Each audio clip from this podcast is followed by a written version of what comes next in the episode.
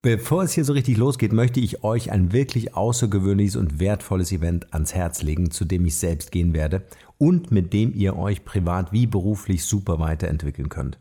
Und zwar findet vom 5. bis 6. Mai 2018 in Bad Kissing das Next Level Event von und mit Katharina Pommer statt. Das Event hat eine echt spannende Agenda mit inspirierenden Keynotes, wie ich finde, sowie Übungen, Impulsen und hier werden vor allem die Werkzeuge und Methoden an die Hand gegeben, die euch wirklich weiterbringen. Ihr lernt zum Beispiel, wie ihr blockierende Glaubenssätze dauerhaft auflöst, wie ihr eure Vision konkret umsetzen könnt und vieles mehr. Neben Katharina Pommer, die übrigens auch hier im Podcast schon gewesen ist, werden einige weitere der besten Trainer Europas dort mit euch arbeiten, wie zum Beispiel Martin Limbeck oder Edgar Itt. Und ich kann euch nur empfehlen, diese Chance der Persönlichkeitsentwicklung zu nutzen, genau wie ich es auch tun werde.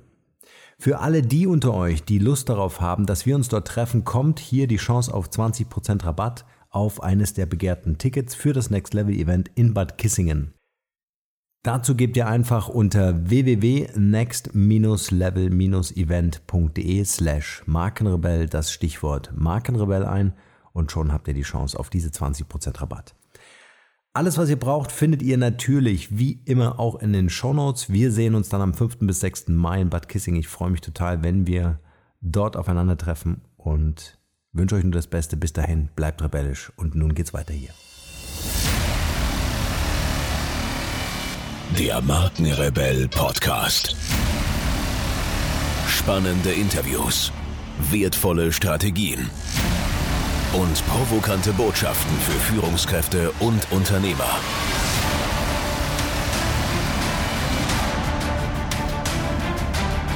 Stell dich den Herausforderungen der Digitalisierung und setze als Marke ein Zeichen. Von und mit Markenrebell Norman Glaser. Das Beziehungsgeflecht von Gesellschaft, Wirtschaft und Geld. Die Sphären des Geldes und des Denkens weisen große Schnittmengen auf. Denkt man in ökonomischen Kategorien, sind sie sogar deckungsgleich. Ohne Geld gibt es weder zivilisierte Gesellschaft noch Wirtschaft, weil wir Geld durch Operationen definieren, die zu dem Ergebnis Wirtschaft und Gesellschaft führen. Das Denken in Geld erfasst den Menschen als Ganzes. Es betrifft die elementare psychische und physische Konsistenz und Integrität. Aus der psychischen und physischen Konsistenz des Menschen konfiguriert sich die Identität. Denken in Geld betrifft also erstens psychische Zustände und Prozesse, die den Menschen beim Umgang mit und beim Nachdenken über Geld begleiten. Zweitens praktische Operationen, die der Mensch als tätiges, in sozialen und arbeitsteiligen Kontexten lebendes Subjekt vollzieht. Innerhalb dieser Kontexte entsteht das, was wir als Gesellschaft bezeichnen. Gesellschaft wird bei uns primär über Wirtschaft definiert.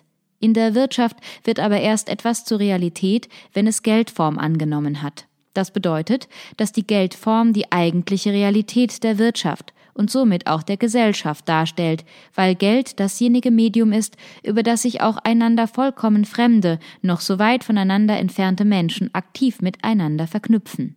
Geld verrichtet somit die systemische Arbeit der Vernetzung. Geld ist die Sprache der Wirtschaft, ihr Symbol, ihre Semantik. Es ist das die Kommunikation innerhalb der Wirtschaftsgesellschaft konstruierende Element.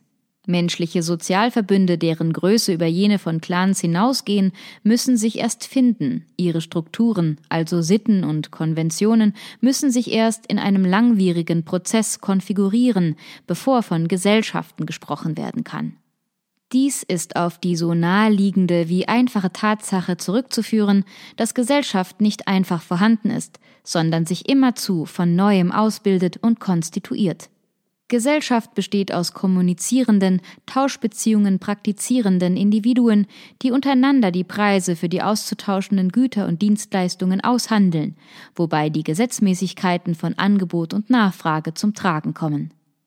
Der großartige, äußerst lesenswerte Ökonom Friedrich August von Hayek der Weg zur Knechtschaft und viele seiner Kollegen sprechen von Geldwirtschaften als emergenten Strukturen und spontanen Ordnungen. Gemeint ist damit ein Gebilde, dessen Entstehung nicht auf bewusstem Handeln beruht und das ohnehin nicht planbar sei. Viel zu unwegbar die ins Unendliche gehende Masse von Faktoren, die auf die Verhaltensweisen, die Wünsche und Bedürfnisse von Individuen und folglich auf die Mengen und Preise von tauschfähigen Gütern einwirken können.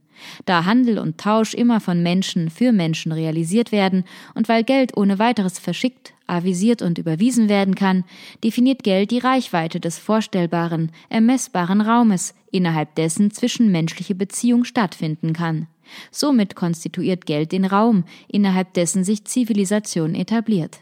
Allein Geld ermöglicht es, Fähigkeiten, Techniken und Dienstleistungen zu kombinieren, sich die Bestandteile von Endangeboten usw. So zusammenzukaufen, sie zu rekombinieren und zu neuen Produkten zusammenzusetzen, und zwar global. Zurück zum Kleinen. Gesellschaft manifestiert sich überall dort, wo Individuen Beziehungen eingehen. Die kleinste gesellschaftliche Einheit ist die Familie, Dabei findet Familie schon dort statt, wo sie noch gar nicht realisiert ist, nämlich in der Anbahnung von Mann-Frau-Beziehungen. Selbst wenn die Anbahnung scheitert, so hat sie doch den Sinn eines Vorraums. Je abstrakter die Beziehung, je fremder also eine Person mit der Interaktionen eingegangen werden, umso mehr tendiert die Kommunikation zwischen den Einheiten in Richtung abstrakter Kosten-Nutzen-Kalküle. Als Maßeinheiten solcher Gewinn- und Verlustrechnungen dienen pekuniäre Größen, vulgo Geld. Damit ist zwar Geld die abstrakteste Verbindung zwischen den Subjekten, dennoch ist es die erste. Vor allem vom Abstraktionsgrad des Geldmaßes weit entfernte intime Beziehungen werden, Ausnahmen bestätigen hier die Regel, zuerst auf der Geldebene angebahnt. Für den Mann ist das seine Leistungsfähigkeit repräsentierende Geldstatussymbol. Die Frau interpretiert es als die Fähigkeit des Mannes, ihr Schutz und Nest zu garantieren. Mit anderen Worten, Geld ist in unserer Gesellschaft der Hauptfaktor von Fortpflanzungserfolg. Geld ist Motor der Evolution. Seltsam, dass die Darstellung von Geldwerten, Attributen und Eigentum in Deutschland dennoch als proletenhaft interpretiert wird. Vielleicht, weil die Deutschen zu viel dichten und denken? Gerade unter sogenannten Intellektuellen, zumal unter Linken, gilt es nämlich als schick, von Geld nichts zu verstehen, obwohl im linken Spektrum der Materialismus sowohl historischer als auch dialektischer Provenienz schon aus ideologischen Gründen eine zentrale Rolle spielt. Hasste was, biste was. Fakt ist, dass mit dem Ausmaß der Verschwurbelung eines Begehrens auch die Wahrscheinlichkeit seiner Verwirklichung abnimmt.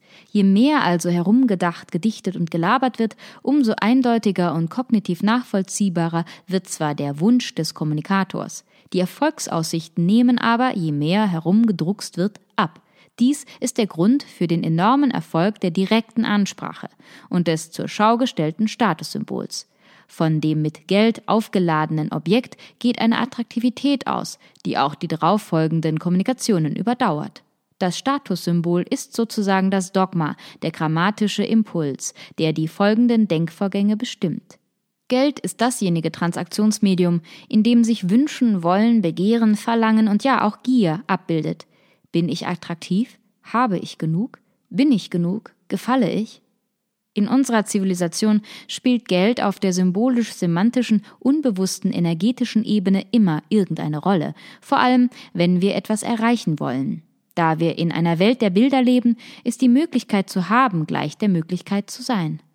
Allerdings lag Karl Marx, es sei ihm verziehen oder nicht, mit seiner dogmatisch gemeinten Aussage, es ist nicht das Bewusstsein der Menschen, das ihr Sein, sondern umgekehrt, ihr gesellschaftliches Sein, das ihr Bewusstsein bestimmt, weit, weit daneben.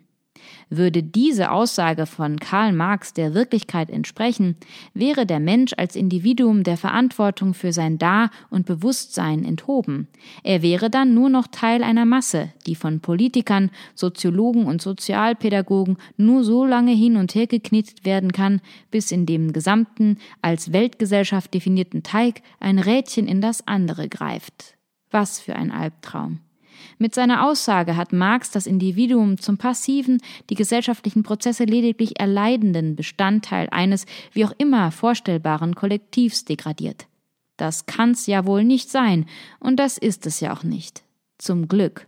Der Mensch ist gestaltendes Individuum. Er besitzt ein Bewusstsein, das ihn dazu befähigt, alles, was er über sich gelernt hat und weiß, so einzusetzen, dass er eben nicht passiv sein muss. Wenn er weiß, was ihn motiviert, wenn er sich also über die Macht der Bilder, die auch von ihm als Individuum ausgehen, bewusst ist, dann kann er dank seiner Intelligenz damit umgehen und Neues erschaffen. Dann muss er sich nicht mehr so verhalten, wie er glaubt, dass es andere von ihm erwarten. Dann kann er sich die Welt aus sich selbst heraus erschließen, kann ganz neue Konzepte ersinnen, kann nie gesehene Bilder erzeugen, kann großartige, neue Geschichten erzählen. Dann ist der Mensch Marke, dann ist er frei.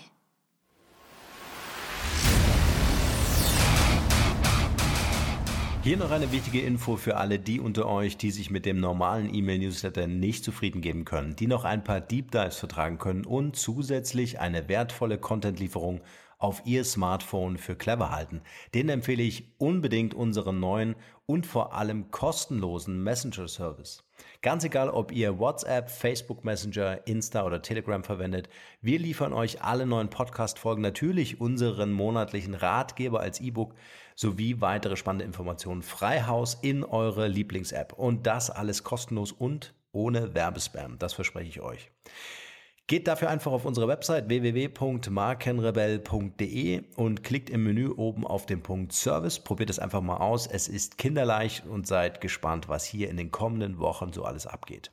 Wenn euch dieser Podcast gefallen hat, wären wir euch sehr verbunden, wenn ihr euch kurz Zeit nehmen könntet und uns eine Bewertung bei iTunes da lasst. Das dauert nur wenige Sekunden und ihr helft damit, dass auch andere diese Informationen erreichen und wir diesen Podcast für euch noch viel, viel besser machen können.